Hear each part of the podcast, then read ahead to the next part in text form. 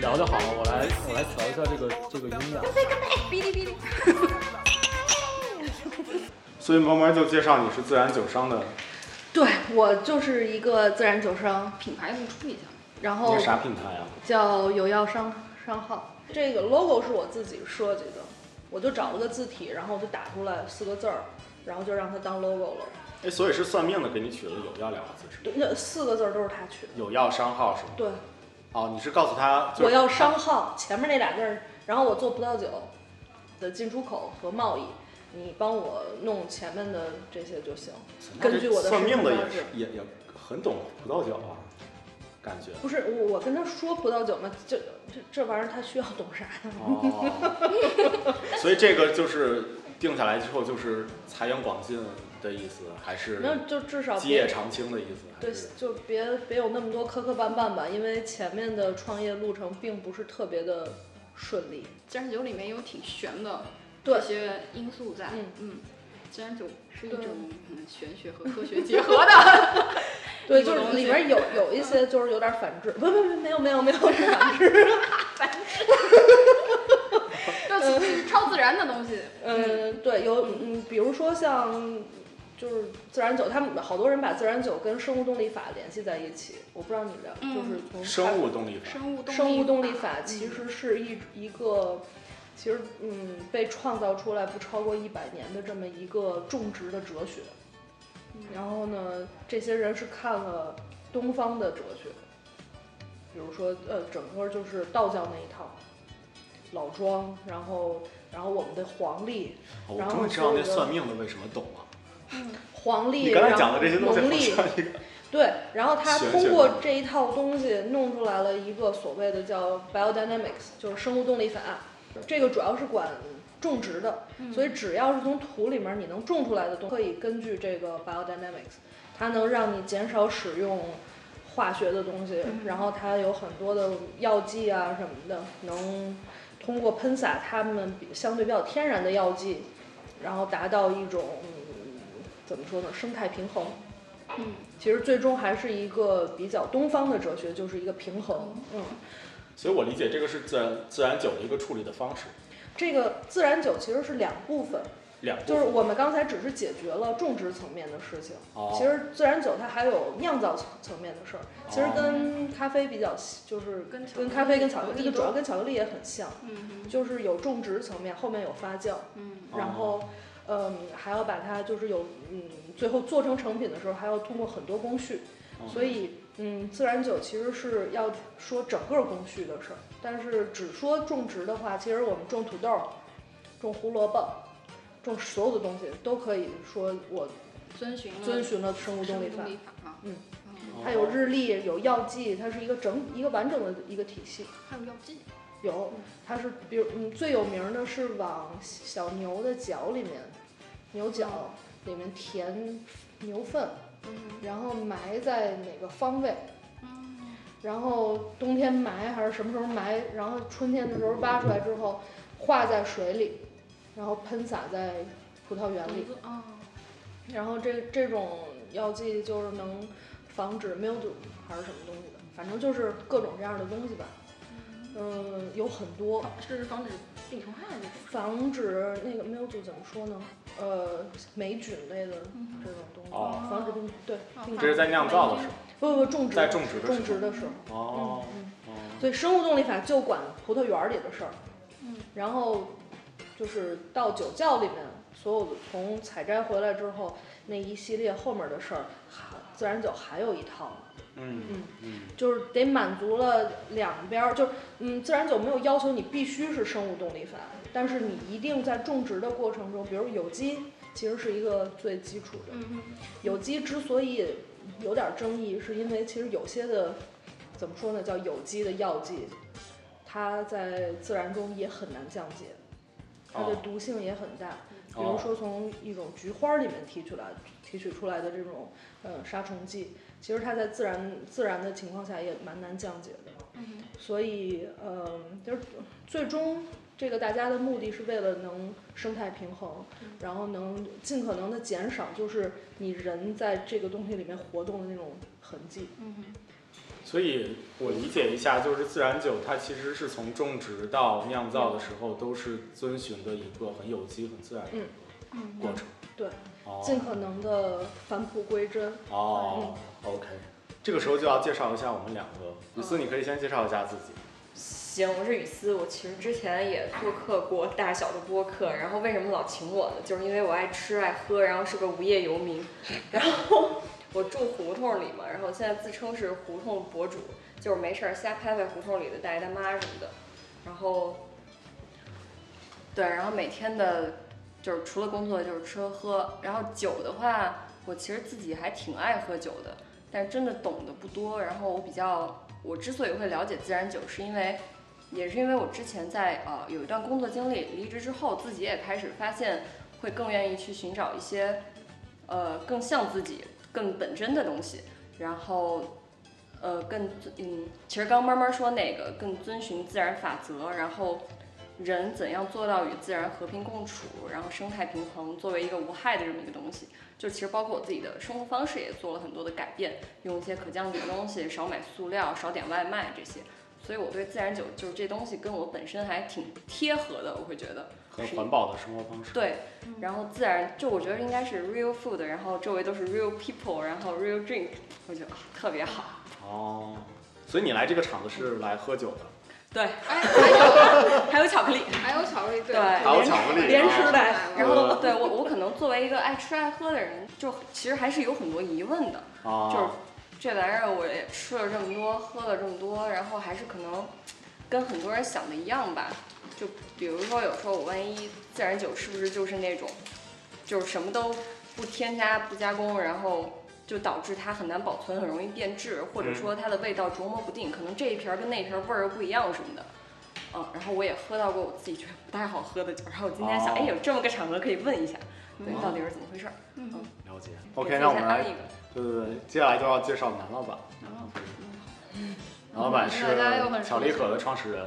对嗯对不是应该叫南校长吗？男校长。太难了没事，太难了，对，太难了，没事儿，就就叫南山也也就可以了。啊，所以你是你你是你是为什么要来到这个厂子？接下来这场子吧，除了喝酒之外，首先是我跟慢慢马上要做一期那个精品巧克力和自然酒的品搭配品鉴的课，五月三十号在戴尔咖啡灯市口店，哦，嗯，然后就刚好来这儿碰一头，然后我们也是吃吃喝喝讨论一下，就是就对一对课嘛，然后就刚好来这儿唠一唠。所以精品巧克力也是遵循着自然嗯，有有很有有一部分精品巧克力是这样的，因为首先大家是有机种植嘛，确实，然后哦很多产区它本身就遵循了这样的一套法则在种植，它是否符合，嗯，真的像是是有有其他的那些哲学我不是很清楚啊，但是有肯定有很多是他们自己本土的，比如说有一些古印第安时期留下来的那些。嗯，种植的方法，他们确实是在遵循古老的方法在做的。嗯，巧克力，嗯。哎，那你们两个人觉得，就是遵循这种很自然的叫生物动力法的这个法则来做出来的食食物，甭管是酒也好，还是巧克力也好，嗯，那它们有什么特点呢？你先说。有什么不一样的地方 我？先说吧，嗯，我因为我的因为我对酒的了解比较少，所以我先讲讲巧克力。就是，反正我觉得，在终端消费者那里，他首先感受到的一定是很直观的东西，就是风味。风味其实是这个东西，无论是嗯巧克力也好，还是酒自自然酒也好，都想给用户带来的东西，它是有与众不同的那个风土的风味的，就是地区的，或者是我们现在叫单一产区的这种风味的。它比如说不是那种巧克力，不是只有苦的或者是很甜的东西，而是它有水果的香气，然后有花香，有酸质，然后有不同的坚果的风味，这些东西是商业化或者是工业化的这个巧克力没有办法给用户带带去的。好像介绍一款咖啡啊，对这，巧克力也是这个风味是吗？嗯，对对对，巧克力跟哦可可，巧克力就是可可这东西跟咖啡特别像，种植带都特别像。哦，嗯那那自然酒呢？自然酒，嗯其实用就先回答刚才雨思那问题，就是说他喝过就是难以磨灭的一些不好喝的酒，呃，非常非常正常，因为我觉得自然酒不是一个标准，不是说你是自然酒，所以你一定会好喝。相反，我认为你说你是自然酒，那就有有大概率是可能不符合你的口味的。哦，因为我们在外面做，你比如说像可口可乐，它做出来其实它是为了满足这个世界上绝大多数人的喜好，对，它是一个快消品。那我们现在喝的很多葡萄酒，其实也是抱着这样的一个态度在做产品。嗯那他们在生产的时候，或者说他们在找这种取向的时候，一个是要提高效率，提高生产效率，提高产量，同时呢稳定质量。这个质量不一定是好的质量，它只要稳定一个大家能接受的一个东西就 OK 了。嗯，但是自然酒不一样的是，它更想追求个人表达，或者说这个嗯，作为一个酿酒的人，或者我作为一个庄主，嗯，我对我们这个产区有什么样的一个想法？我对我自己的土地了解到什么程度？还有就是我喜欢喝什么酒？那我做出来的东西，首先就要满足这些东西这些点，所以它不是一个单纯从所谓商品化的角度出发的。所以不好喝，其实就是见仁见智嘛。它就跟我不知道，就是嗯，比如日本的那些手做的那些产品，嗯它有很多瑕疵，很多人看着它就觉得很丑。但是你真的欣赏它的人，又会觉得它无以伦比的美，因为独一无二。那这些东西其实就是我觉得是两种不同的审美体系，那造就出来了不同的产品。我会尽可能的按照我自己喜欢的东西去选择产品，而不是按照一个市场说什么东西好，然后我去选择什么。所以，嗯，当然这里面有很多我肯定是需要去妥协，但是我觉得这个也是从酿酒的人到经销的人，到最后喝的人，我希望大家都能抱着一个忠于自己，就是你不喜欢太正常了，就就挺好的。嗯，我喜欢的酒真的不是所有人都喜欢，那就像你们喜欢的酒可能跟我也不一样。那这个世界上有那么多种酒，大家可以去多尝试，然后去找到自己喜欢的东西。但不是说，嗯，一想到某一款产品你就要求它十全十美。那可口可乐都不是每个人都喜欢，还有人喝百事呢，对吧？我就是喝百事。嗨，挂了吧，挂了挂了挂了。差评。怎么会有这样的人？没有没有，我们就要尊重这个。今天这个局就是你们仨喝的酒错。对，所以我我觉得就是这是一个比较有意思的一个角度，然后这也是我愿意传达给别人的一个、一个想法吧，和一种一种观念。嗯，是的，我觉得其实这个是一个很包容的一个观念，就是我们尊重所有人的这种取向、他们的兴趣、他们的观点，然后尊重他们自己的个体化的个性的东西，而不是像商业化的东西一样把所有的那些个性给抹平。嗯嗯哎，所以猫猫，我我我理解就是你现在在做的一件事情，其实是从自然酒本身，它就是各个庄园都有各个庄园庄主他们自己的，我不知道是不是叫庄主啊，嗯。就是酿酒的这些人，他们自己的一些偏好、喜好去去酿造出来的，嗯。并且用那种自大自然的方式来去酿造出来的酒。嗯，然后你其实，在售卖这些酒的时候，其实也是按照你的性格、嗯。你的偏好来去选择你你你的一些商品，然后把它去推荐给大家。嗯是这样的一个过程，所以它其实是一个呃本身就很小众、很个性的一个领域，然后在这个领域里面又按照那个你自己又有一个自己的方式、自己的一个一个性格表达，对，然后再卖你自己喜欢的东西。没错所以你的受众大部分都是像你这样比较比较六的人。like-minded，就是会比较像。然后，哦，呃，当然了，口味这个东西，我觉得，你比如说像这个酒，我觉得我我相信有很多人不会喜欢它，因为它有明显的发酵的味道。因为我听过有人跟我说，哎呀，你这个酒是不是馊了？哎，雨思，你觉得这个酒怎么样？我刚。我我觉得其实我没有觉得我不喜欢它，我觉得我是喝下去还挺舒服的，也没有就是排斥这个味道。但我就突然一下，就使劲的闻了一下，闻到一股螺蛳粉的味道，我就问了因为我很爱吃螺蛳粉。对，它有一股那种我也很爱吃。蔬菜发酵，就咱们会经常吃各种发酵食品，它就嗯有一股发酵的。那你能介绍一下这杯这瓶酒吗？呃，来自奥地利，然后一个叫 Truffle 的呃庄主庄庄主嗯哦然后嗯，没有什么特别，呃，就它它不是一个特别个性的产品了，在哦。我的体系里面，哦。就是我已经尽可能选一个，因为今儿人多嘛，呃，而且我觉得我我不知道都有谁会喝酒，然后我觉得你们可能都没接触过，本来是想拿一个就是大家都觉得比较好接触。好接受，但是又有一些自然酒特质的东西，就是我可以介绍，比如说像它里面这种发酵的气息，这个就是你们要是吃叫呃酸面包，就是咱们老面发出来的那种面包，嗯就是这个会有这样的味儿，就是那种呃 sourdough，哦我很爱吃。嗯，就是它会呃，这个就是野生酵母带来的这种复合的香气，而不是我们说用人工酵母，就是那种一袋儿一袋儿的酵母，呃，做出来的东西会带有的东那个味儿。所以你想追求这样的味儿，就包括咱们去买老坛酸菜，嗯呃，你买的老坛酸菜面里面的那个酸菜其实都没有这个香了，因为他们的发酵已经是一个相对工业化的一种生产。那呃，这种比较复杂的这种味道已经被排斥掉了，因为很多人是不接受复杂味道的。嗯嗯就像我，我觉得很多客人，嗯，就是被这种可乐，然后麦当劳、肯德基，然后所有的这些产品，他们嗯，包括零嘴儿，嗯那些东西其实它都是一个很标准化的生产，然后所有的小孩儿，呃，人都像小孩儿的口味了，就是爱所有东西上面挤 ketchup。嗯，我觉得中国已经算是很不这走这个路线的一个国家了，但是我觉得也是照着这个方向在发展，就是大家的口味在变得越来越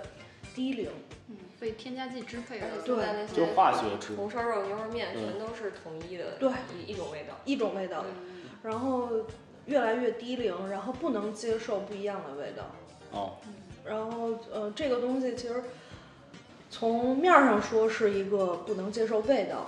从再往深了说，开始不能接受跟自己相同的观点。哦这个我们从网上的这些大家互相斗，尤其是小孩儿，嗯为了 idol 互相骂街，嗯这些事儿就是不允许有不同的人、不同的性格、不同的声音存在。是的，是的。我觉得这是非常非常危险的，对于一个这样的一个 generation。所以我是非常希望像我们在做的这些产品，包括 bean to bar 这样的东西，包括精品咖啡，然后自然酒，能给大家带来一些更深层次的思考。就是你从吃，它是一个你满足你的日常需求，到它能满足你的一些精神需求。嗯对，这个可能对于我来说会有更大的满足。嗯对，因为我之前读过一个报道，就是说人类其实最早的就是比较原始的社会是人怎么样区别人和人之间的这种，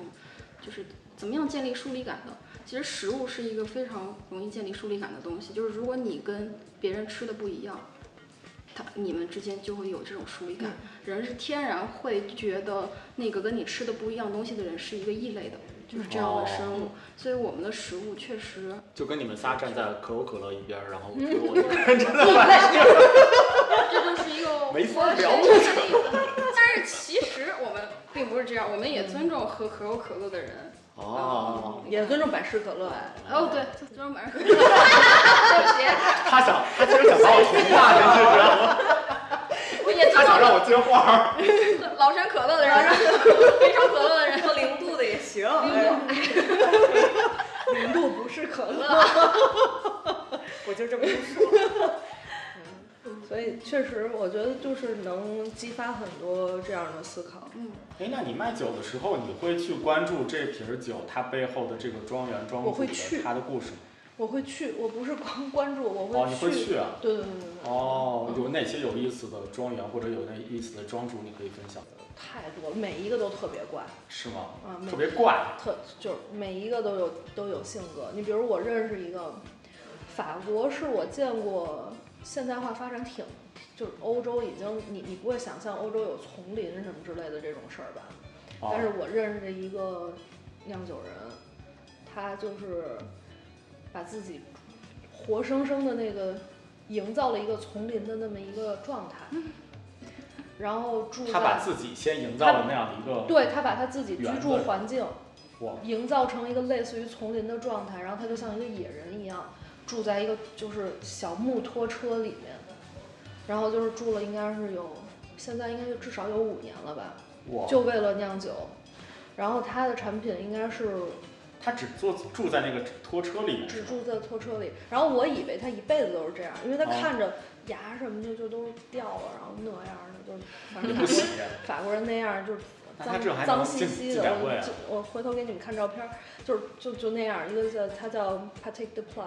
然后我们都觉得太奇怪了，但是实际上他是有家庭的，有老婆，有孩子，啊，然后，但是他就是为了他就像一个苦行僧一样，就这件事儿最后像一种信仰，甚至是一种他的宗教，就是然后他写书也是往这个方向去写，然后他相信所谓的那个盖亚呃学说，盖亚学说就是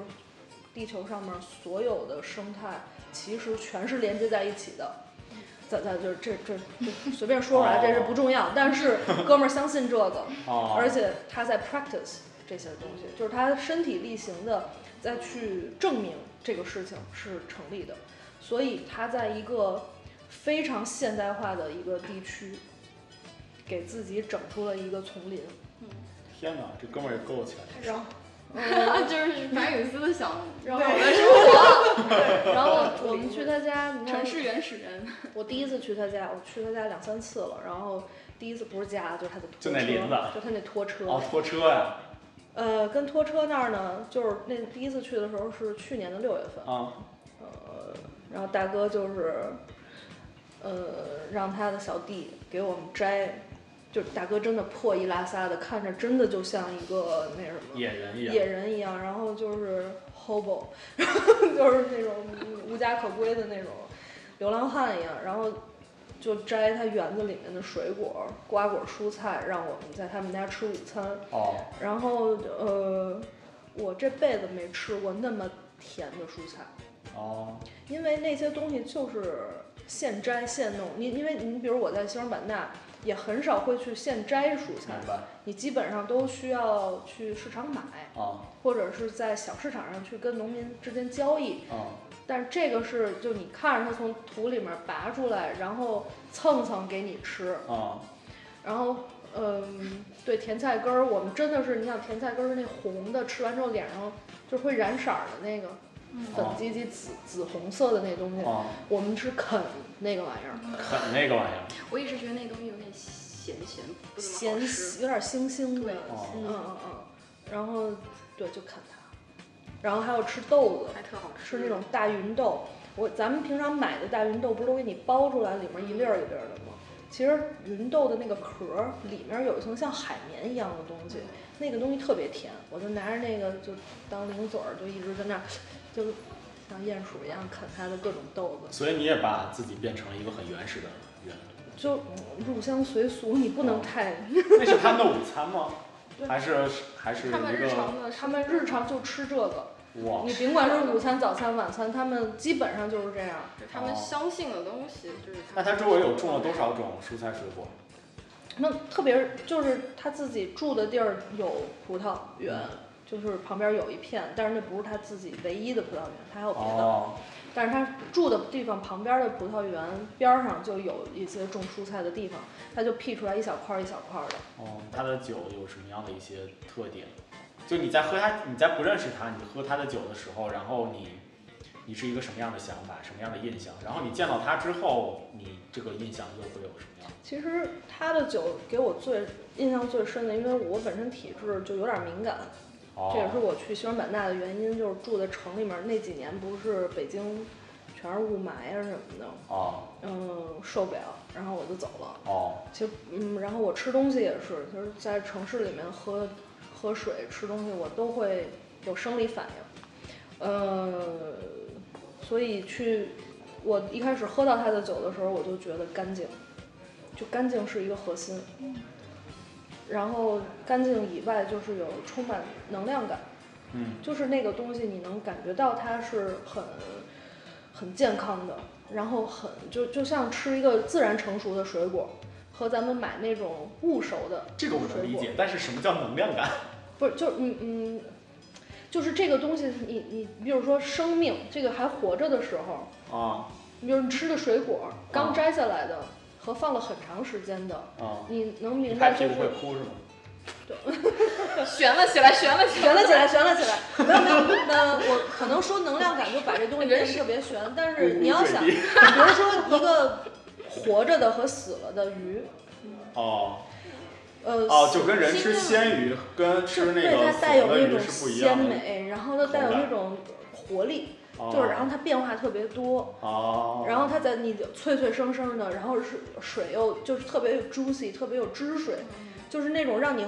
喝完它，你觉得这玩意儿还活着。其实也是科学，也是科学，就像那个什么高温杀菌奶跟巴氏杀菌奶一样，其实嗯没错比如说工业化的东西都是通过杀菌把一些美好的风味其实都蛮蛮细微的一些感受，但是我觉得用，比如说就是刚才说的就只有他水果，做出来的这个酒，你会觉得是这样的很多人做出来的酒哦都有这种风格，但是他做的特别有个人的一个取向。就是他他的产品，你喝我我盲品，它是百分之百能盲品出来，因为它感觉那玩意儿带着名片似的，你一喝你就能想起来，就应该是这人干的。是吗？手指头往里蘸过。哎，那你已经聊完了。结束了今天。你助理，拜拜。拜拜。这个饭盒有人给我。